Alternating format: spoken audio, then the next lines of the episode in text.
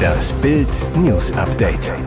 Es ist Samstag, der 6. August und das sind die Bild meldungen Knallhart Haltung des Westens wirkt, Russlands Wirtschaft implodiert. 49 Millionen Dollar Schadenersatz, Megastrafe für US-Verschwörungstheoretiker. Olli Pocher stichelt gegen Bibi.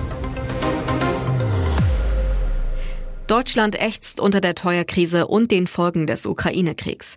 Das verleitet Kritiker gerne dazu zu behaupten, dass die Sanktionen uns mehr schwächen als das Regime von Kreml-Diktator Wladimir Putin. Doch US-Forscher der Yale School of Management zeigen jetzt, die gemeinsame Knallharthaltung des Westens wirkt, Putins Wirtschaft implodiert. Ein Problem für Russland. Die meisten Länder in Europa haben ihre Abhängigkeit von russischem Gas schon deutlich reduziert. Heißt, sie kaufen immer weniger Putin-Gas. Und auch beim Öl sieht es nicht rosig aus. Zwar nahmen nach Kriegsbeginn die Ölexporte aus Russland nach China deutlich zu, das aber zu einem Discountpreis. Eine weitere Horrornachricht für den Kreml. Laut Forschern sind Importe aller Waren nach Russland für etwa 20 Prozent des Bruttoinlandsproduktes verantwortlich. Da ist es dramatisch, dass diese seit Kriegsbeginn um mehr als 50 Prozent abgenommen haben. Und laut den Yale-Forschern sind mehr als 500.000 Menschen seit Kriegsbeginn aus Russland geflohen, viele davon Fachkräfte, zum Beispiel aus der IT-Branche. 15.000 davon gehören zudem der Gruppe der Ultrareichen an.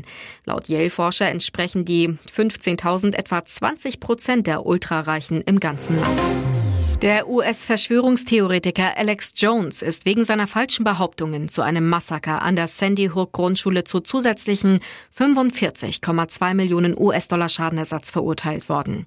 Heißt, er muss insgesamt mehr als 49 Millionen US-Dollar Entschädigung an die Eltern eines Opfers zahlen. Das berichten mehrere US-Medien übereinstimmend aus dem Gerichtssaal in Texas. Bereits am Donnerstag war er zu mehr als 4 Millionen US-Dollar Schadenersatz verurteilt worden. Alex Jones hatte in der Vergangenheit behauptet, dass der Amoklauf im Dezember 2012 von Schauspielern inszeniert worden sei. Ein 20-Jähriger hatte damals in Newton im US-Bundesstaat Connecticut 20 Schulkinder und sechs Lehrer erschossen. Die Eltern eines getöteten Jungen hatten den Radiomoderator wegen seiner Behauptungen verklagt. Sie hatten geschildert, welch emotionales Leid die Lügen des 48-Jährigen zur Folge gehabt hätten. Der Anwalt des Verschwörungstheoretikers argumentierte hingegen, die Kläger hätten nicht beweisen können, dass die Worte seines Mandanten tatsächlich Schaden verursacht hätten. Jones hat in der Vergangenheit immer wieder diverse Verschwörungstheorien verbreitet und zum Beispiel behauptet, dass die US-Regierung an den Anschlägen vom 11. September 2001 beteiligt gewesen sei. Dramatischer Unfall. Hollywood-Star Anne Heche hat am Freitag in Los Angeles einen mysteriösen Feuercrash verursacht und wurde schwer verletzt, von einem Krankenwagen weggebracht, wie mehrere amerikanische Online-Portale übereinstimmend berichten. Mehrere Zeugen gaben an, dass Heche mit ihrem blauen Mini Cooper gegen die Garage eines Apartmentkomplexes gefahren sei. Als Anwohner versuchten, die Schauspielerin aus dem Fahrzeug zu befreien, legte sie den Rückwärtsgang ein und raste davon. Ein paar Straßenzüge weiter krachte Hayes dann mit ihrem Wagen in ein Haus. Ihr Auto fing Feuer, das auf das Anwesen überschlug. Dabei erlitt die Schauspielerin offensichtlich schlimme Verbrennungen. Zeugen erwähnten ihre verkohlte Kleidung. Als Sanitäter Hayes auf einer Trage zum Krankenwagen brachten, soll sie laut dieser Zeugen wild um sich geschlagen haben. Noch ist nichts über das gesamte Ausmaß der Verletzungen bekannt, aber die 53-Jährige soll laut TMZ künstlich beatmet werden. Ob bei diesem seltsamen Autounfall Alkohol im Spiel war, soll erst getestet werden, wenn Heisch außer Lebensgefahr ist. Einer der erfolgreichsten Schokoriegel knickt vor der China-Diktatur ein. Der US-amerikanische Süßigkeitenkonzern Mars Wrigley entschuldigte sich am Freitag für eine Snickers-Werbung, in der chinesische Social-Media-Nutzer sagten, dass Taiwan ein Staat sei. Videos und Bilder einer Veranstaltung, die einen Snickers-Riegel in limitierter Auflage bewarben, der angeblich nur in den Ländern Südkorea, Malaysia und Taiwan erhältlich ist, gingen am Freitag auf der chinesischen Mikroblogging-Plattform Weibo viral. Unfassbar und ungenießbar. Der amerikanische Regelgigant veröffentlichte auf seinem Konto bei Snickers China Weibo eine Entschuldigung und sagte, der entsprechende Inhalt sei geändert worden. Auf Bildanfrage wollte sich Mars Wrigley bis dato nicht dazu äußern. Der einstige Snickers-Slogan Wenn dich der Hunger packt, müsste damit eher umformuliert werden in Wenn dich die Feigheit packt. Olli Pocher stichelt gegen Bibi. Die Trennung von YouTuber-Paar Bibi und Julian Klaassen sorgte für Entsetzen bei den Fans und für schnippische Kommentare bei anderen Usern. Darunter Oliver Pocher. Schon damals äußerte sich der Comedian belustigt über die Trennung und hielt sich nun mit einem weiteren Seitenhieb auch nicht zurück. Bibi und Julian, das Traumpaar, ist Geschichte. Während Bibi aktuell untergetaucht ist mit dem Beziehungsstatus unklar, lebt Julian sein bestes Leben mit seiner neuen Freundin, Schwimmerin Tanja Makaric. Und Olli Pocher, der stichelt weiter wie bisher. In seiner Instagram-Story teilte der Comedian eine Story und schrieb dazu, bin sehr froh, dass Bibi endlich wieder arbeitet und alle Kooperationen weiterführt. Auf dem geteilten Video zu sehen, ganz klar nicht Bibi, sondern Julians neue Liebe Tanja, die Werbung für eine Klamottenmarke macht und dabei einen Rabattcode anbietet. Ganz wie einst Bibi es getan hat. Sogar für genau die gleiche Marke. YouTube-Ikone Bibi hat sich aber in letzter Zeit von Social Media zurückgezogen. Und jetzt weitere wichtige Meldungen des Tages vom Bild Newsdesk. So kaputt sind die öffentlich-rechtlichen. 84 Prozent der Deutschen wollen Zwangsgebühr abschaffen. Der Skandal um die nach Korruptionsvorwürfen zurückgetretene ARD-Chefin Patricia Schlesinger bringt den öffentlich-rechtlichen Rundfunk ins Wanken.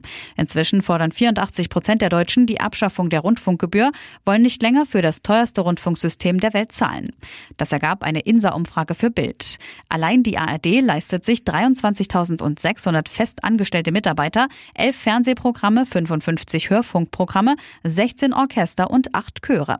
Schlesinger selbst hatte eingestanden, dass die Liste der Vor Vorwürfe um Beraterverträge, Luxusdienstwagen und Protzbauten inzwischen auch die Belange der ARD berührt. Trotzdem will sie nach ihrem Verzicht auf die ARD-Gesamtleitung weiterhin die Chefin der ARD-Anstalt RBB bleiben. So bekommt sie noch bis 2026 ihr Jahresgehalt von mindestens 303.000 Euro. CDU und CSU fordern die Journalistin auf, ihren Posten beim RBB sofort zu räumen. CSU-Generalsekretär Martin Huber zu Bild. Keine halben Sachen. Frau Schlesinger muss auch als RBB-Intendantin zurücktreten. Nur den ARD-Vorsitz abzugeben reicht nicht. Knallhart Haltung des Westens wirkt. Russlands Wirtschaft implodiert. Deutschland ächzt unter der Treuerkrise und den Folgen des Ukraine-Krieges. Das verleitet Kritiker gerne dazu, zu behaupten, dass die Sanktionen uns mehr schwächen als das Regime von Kreml-Diktator Wladimir Putin. Doch Forscher der Yale School of Management zeigen jetzt, die gemeinsame Knallharthaltung des Westens wirkt, Putins Wirtschaft implodiert.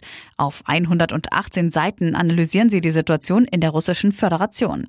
Erstaunlich, der Kreml ist laut Forschern abhängiger von den Gasexporten als wir von den Gasimporten.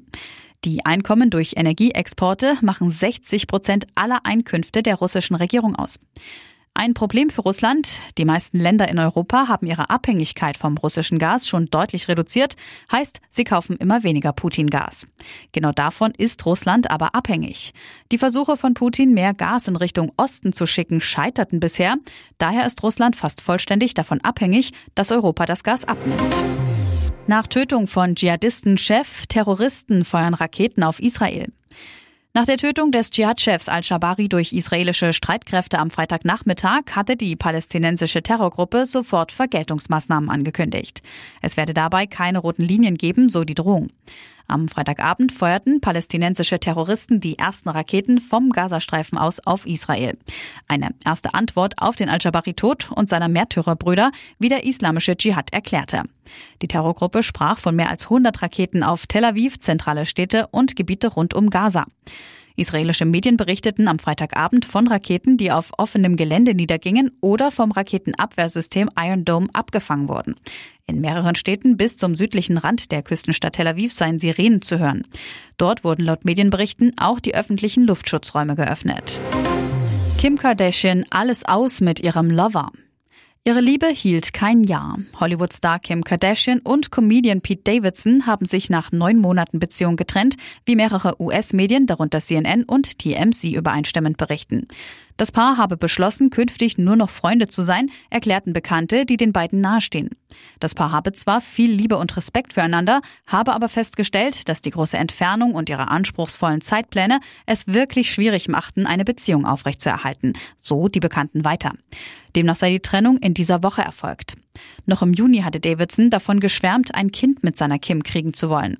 Auch die letzten gemeinsamen Fotos, die Kardashian bei Instagram hochlud, sind vom 17. Juni.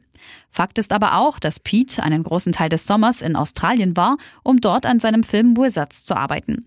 Kim lebt weiterhin in Los Angeles und teilt sich mit ihrem Ex-Mann Kanye West das Sorgerecht für die vier Kinder North, Saint, Chicago und Psalm. Noch haben weder Kardashian noch Davidson die Trennung offiziell bestätigt. Bayern demütigt Götze, Fan-Ärger um die Hymne, der Knall- und Eklat-Auftakt. Irre, verrückt, einfach durchgedreht. Dieses Spiel spottet jeder Beschreibung.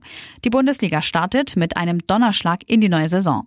Meister Bayern überfährt Europa League-Sieger Frankfurt in einer Sensation von Fußballspiel mit 6 zu 1. Zur Halbzeit steht es schon 5 zu 0. Trainer Julian Nagelsmann bei Sat 1. Die erste Halbzeit war schon herausragend. Ich glaube nicht, dass es immer so weitergeht, aber mit den zwei Spielen sollten wir schon zufrieden sein. Die Energie, mit der wir spielen, ist sehr, sehr gut. Thomas Müller. Wenn man hier in Frankfurt bei der Stimmung 6 zu 1 gewinnt, ist das ein Auftakt nach Maß. Mehr noch, es ist eine beispiellose Machtdemonstration des Rekordmeisters und die Ereignisse überschlagen sich nicht nur auf dem Platz. Vor dem Spiel singt Caroline Nimczyk, Frontfrau der Band Glasperlenspiel, die Nationalhymne. Die Frankfurt-Fans blamieren sich zum ersten Mal, pfeifen derart laut, dass die Hymne teilweise untergeht. Wohl in Protest gegen die DFL und ihre Eröffnungsfeier, der aber komplett daneben geht. Weitere spannende Nachrichten, Interviews, Live-Schalten und Hintergründe hört ihr mit Bild TV Audio.